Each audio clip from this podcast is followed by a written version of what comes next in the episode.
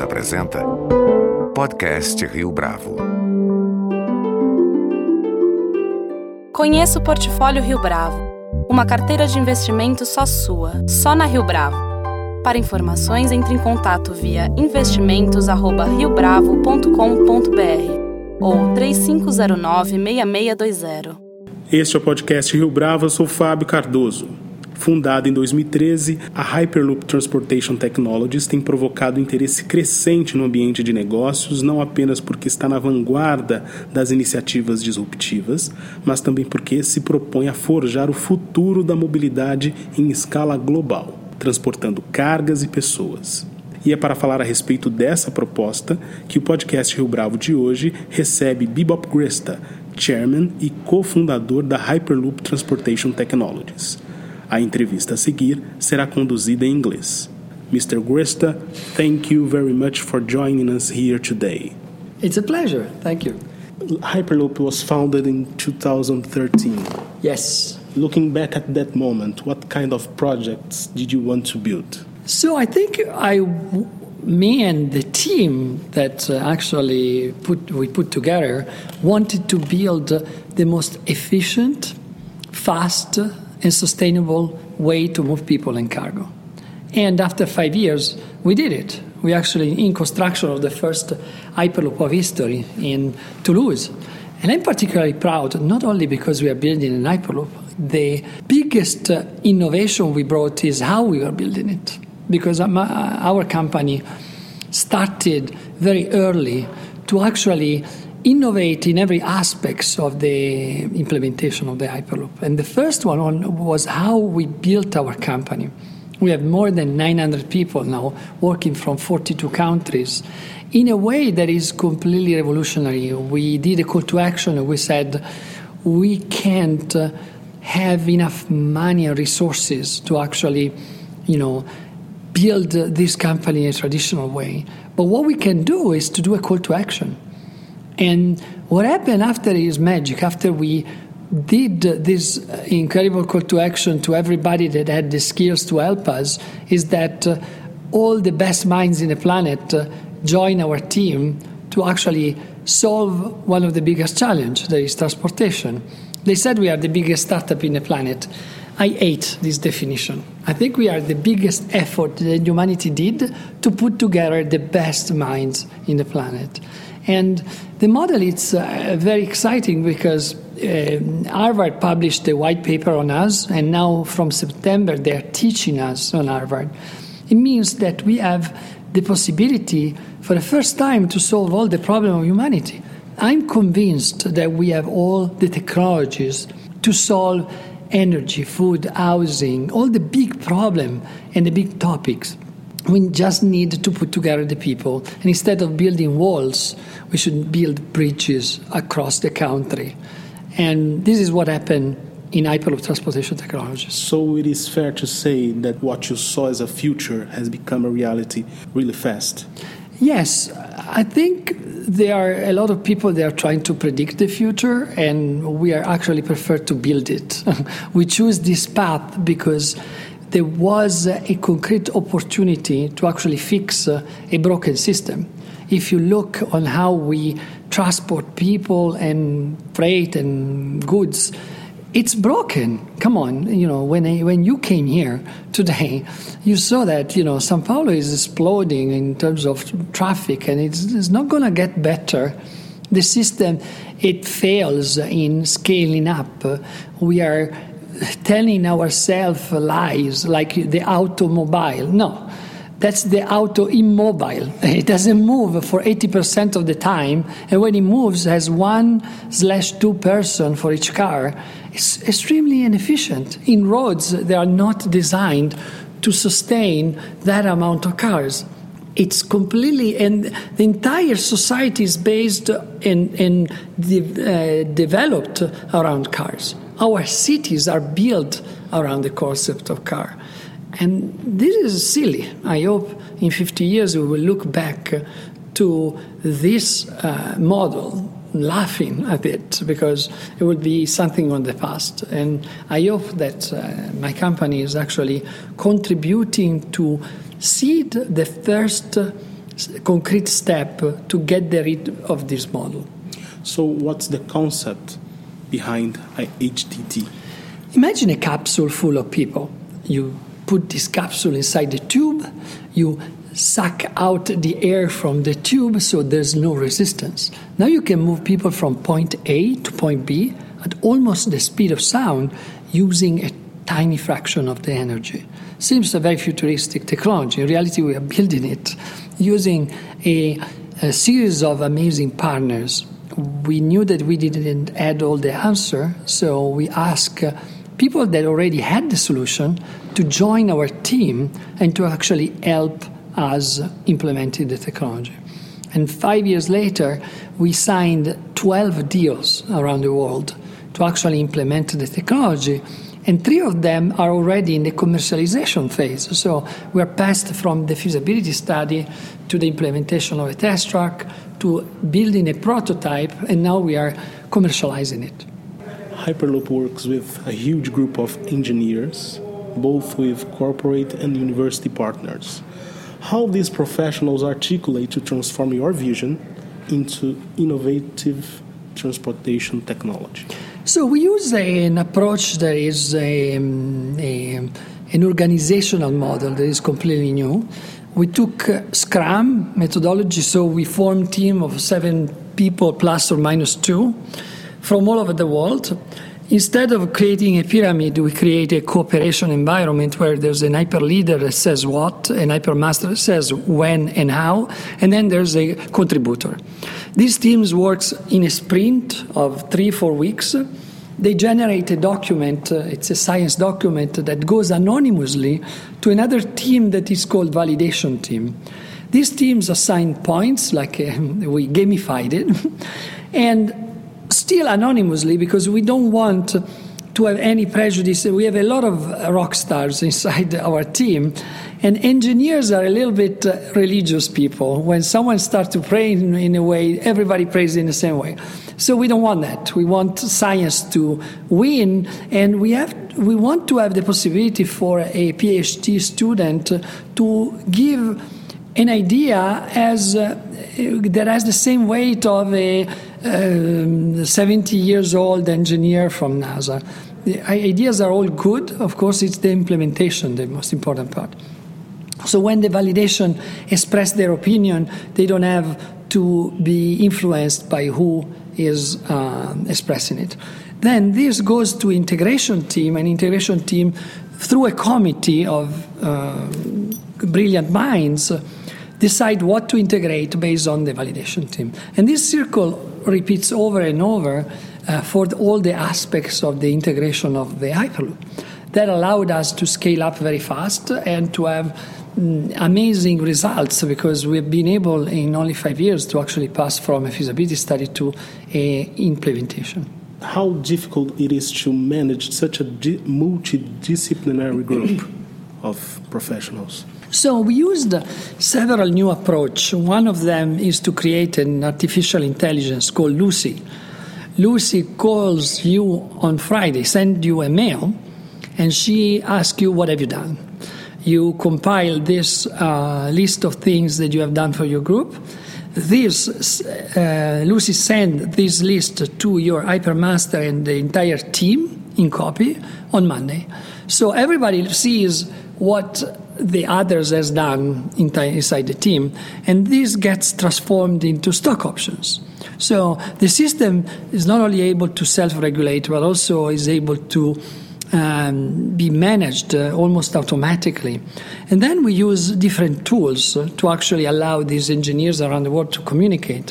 One of the best partnership we have done that solved a lot of problem of communication was the Facebook at Work where Facebook designed a platform for us to actually be able to manage all these multidisciplinary team around the world. And we are now able to communicate video chat organize a meeting virtual meeting and also track all the progresses of each group. Uh, we have more than 220 groups inside the facebook at work platform and 90% of them are actual projects. So this is a very efficient way that we found to actually manage the complexity. Looking back at the main theme of your business. In your opinion, why transportation is such a mess? well, you don't have to go very far to see why we designed a lot of uh, our system based on legacies. You know, if you look at the rail, for example, the gauge of the rail, the distance between the two rails, is based on the first initial tools they, they, they used in the 18th century in UK when they built the first rail. The tools were the same of the roads. So the second question we have to ask is why the roads were built on that size? Well, it was based on the Roman design of the Roman chariot because the butt of the two horses was a specific 1.348 meters. So I can say that the most advanced system uh, there is the high speed rail comes out of the butt of two horses.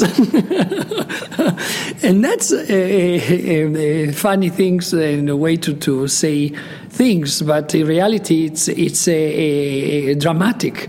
Because if you think that if you, if you increase that size of 40 centimeters, you can transport double the freight and double the passengers this small innovation, like moving the rail of 40 centimeters, could actually change the entire game of rails. And basically, the rail, the, the train can't derail anymore.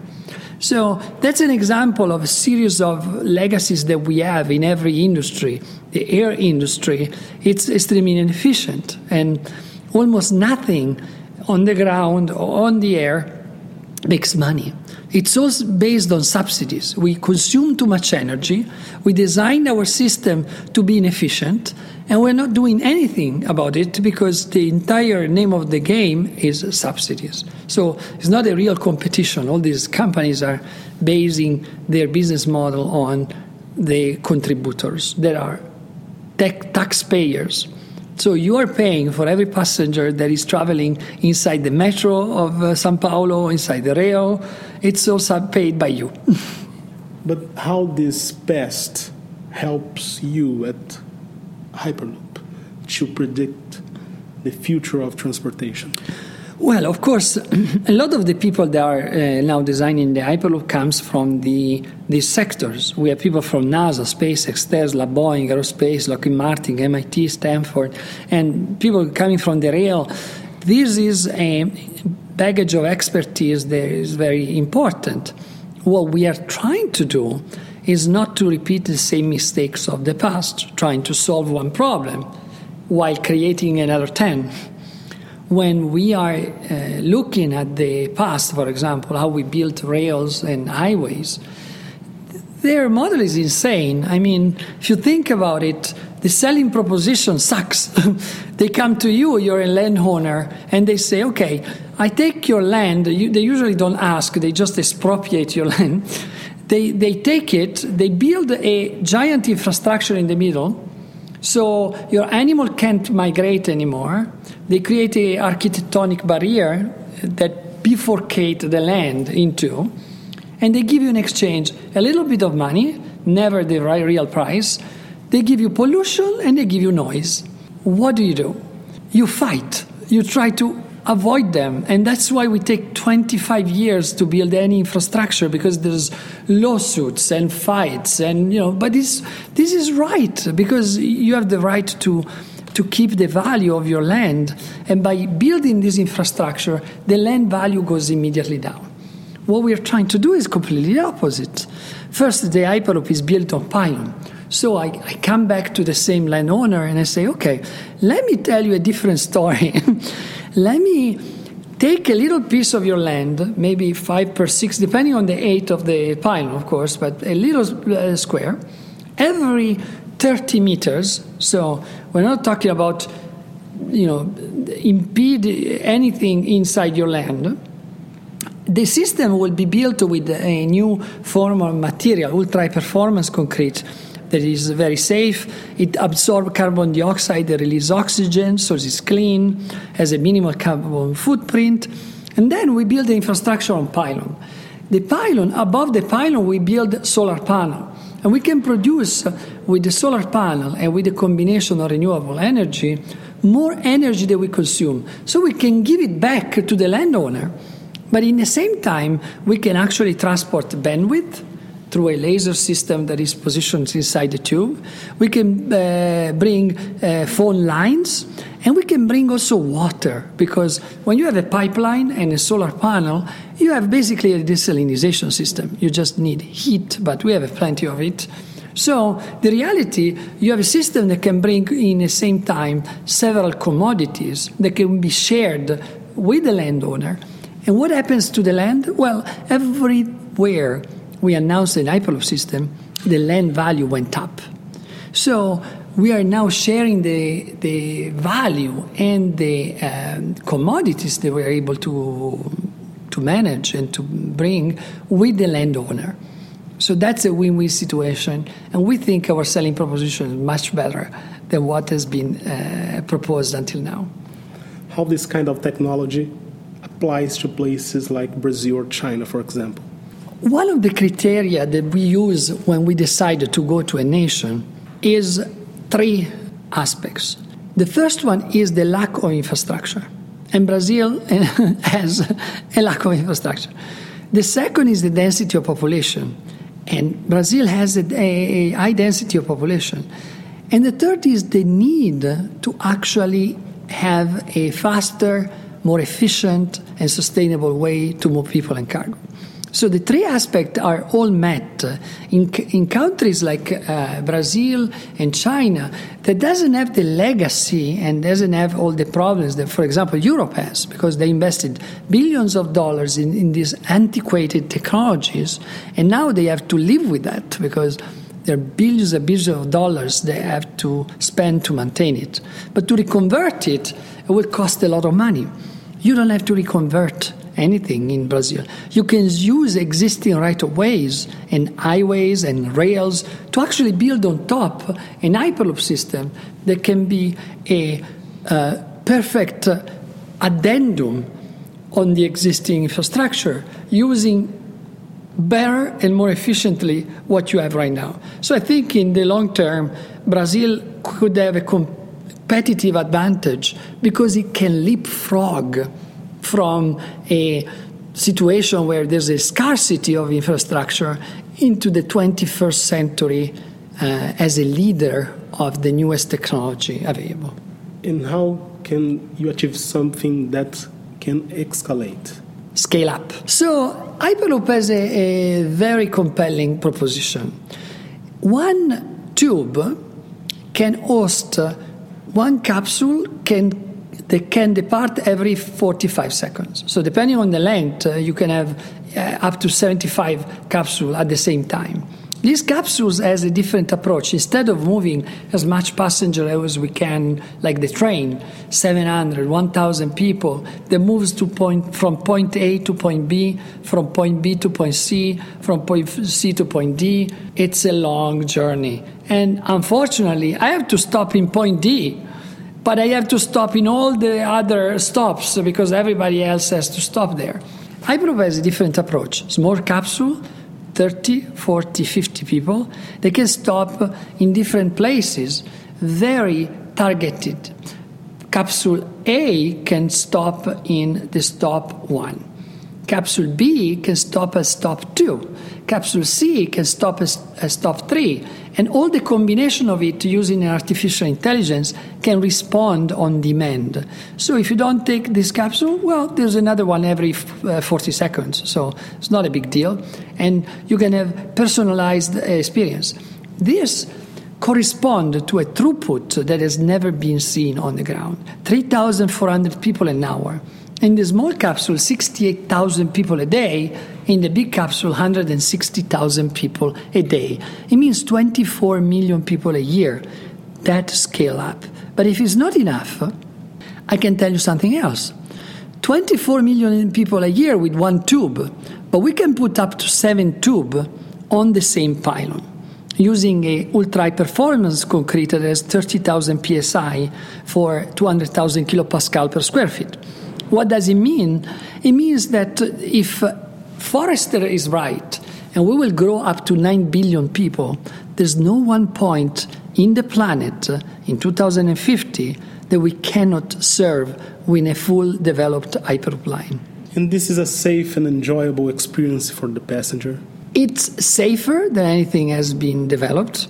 Is more uh, comfortable because we are completely immune to weather, so we don't have pumps, we don't have any possible um, you know variation.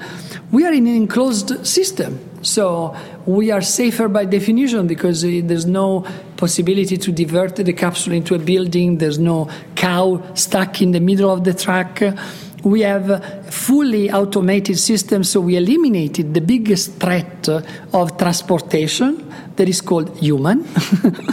75% of the accident in the world are made by humans. There's no humans on our system. There's a supervising human, but not is not going to touch anything sensible because uh, the system becomes more safe. It's, it's, controlled by computer.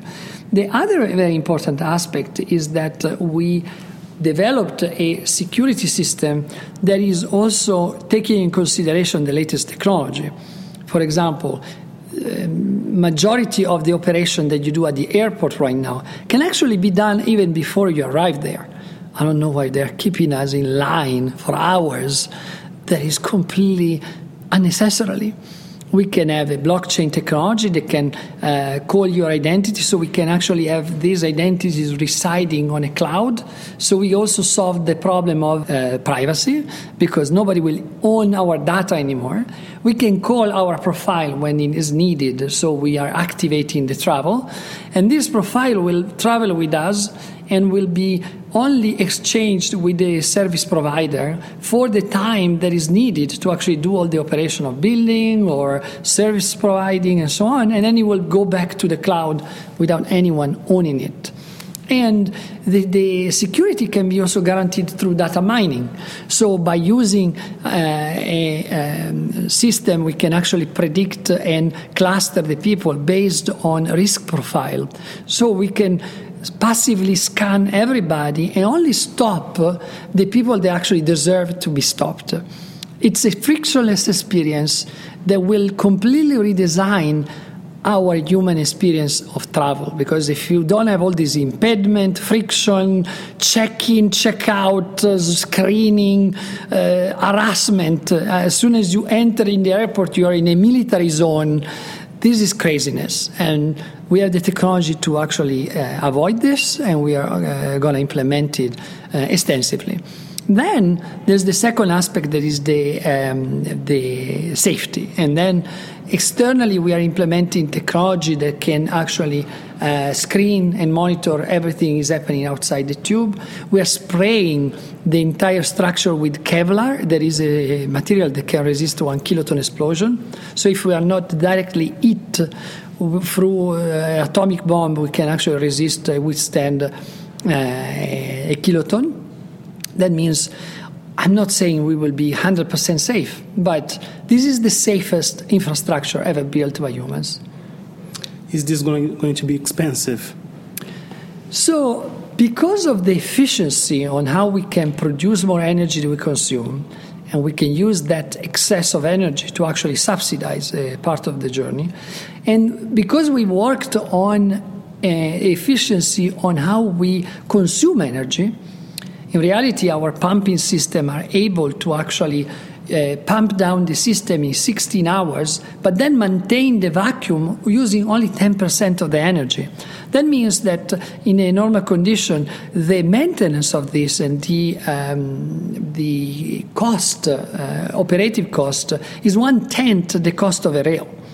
And this is only the beginning because imagine how much optimization we can do after we launch the first system.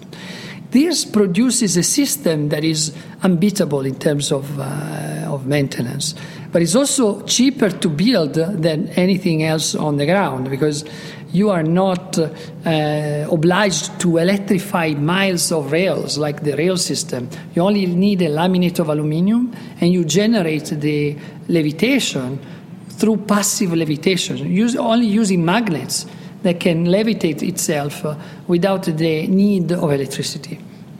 This is a completely new approach that can solve a lot of the problems that the high-speed rail has.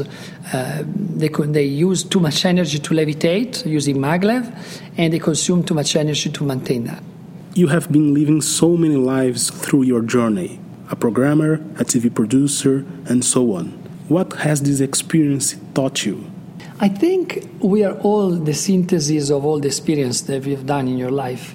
Um, I love my journey because it's so vast uh, and I think prepared me to what was coming. At the end of the day, my experience as an entrepreneur passed through the um, technical side to the media side and then to the investment side. I was able to fund more than 70 companies through my incubator, and I brought uh, three of them from garage to IPO. That experience was fundamental to actually approach a project that is a small startup with a global impact. So uh, we have uh, 40 people full time hired and 900 people in contribution.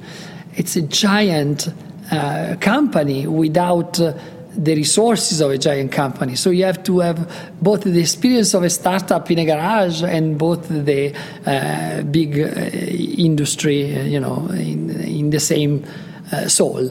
And I think my path that led me here was the perfect combination of this. I'm really, you know, excited to have been able to arrive at this in front of this opportunity prepared to actually lead this company to success. One last question. What about this recent news regarding HTT to build China's first Hyperloop system?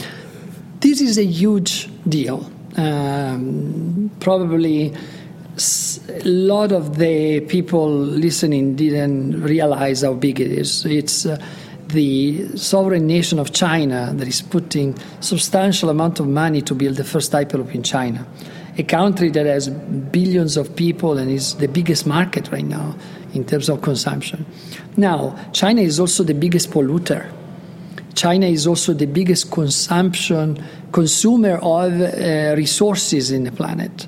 So, in the same time, is a great opportunity for HTT, but it's also a great opportunity for humanity. Imagine if this uh, country will continue to pollute and embrace a consumption model and doesn't start to really look at solutions of the traffic problem, at the uh, you know the, the, the, insanity that they are building right now. If you've been in Beijing, you can't look beyond four meters because the smog and the pollution is so thick now that it created a constant fog inside cities. This is craziness and is you know killing millions of lives uh, every year. I think that China embracing a technology that is uh, sustainable, efficient, and, uh, and uses all this new uh, approach, it's a sign that humanity is changing dramatically. This first deal is in a province that is the fastest growing province in terms of uh, numbers. They grow at two digit, and is the biggest touristic uh, place for Chinese in the world. So it's a very meaningful place. It's also um, it will allow us to actually uh, do knowledge sharing with the Chinese government uh, because they have a very um, the, it's a very ill place, uh, hills, mountains. It's a very complicated geography, and they developed in the last ten years incredible technologies in terms of boring and uh, tunneling and um, viaducts the opportunity there is to actually uh, do knowledge sharing and to actually uh, learn uh, how to build hyperloops in these particular uh, conditions. So for us, it's also an opportunity to develop technologies with them uh, that are able to actually bring the hyperloop in places that are not uh, easy to build. Mr. Gresta, thank you very much for this interview. It's a pleasure. Thank you for having me. Com edição de Fábio Cardoso e produção visual de Denise Barreto. Este foi mais um podcast Rio Bravo. Você pode comentar essa entrevista no SoundCloud, no iTunes, ou no Facebook da Rio Bravo.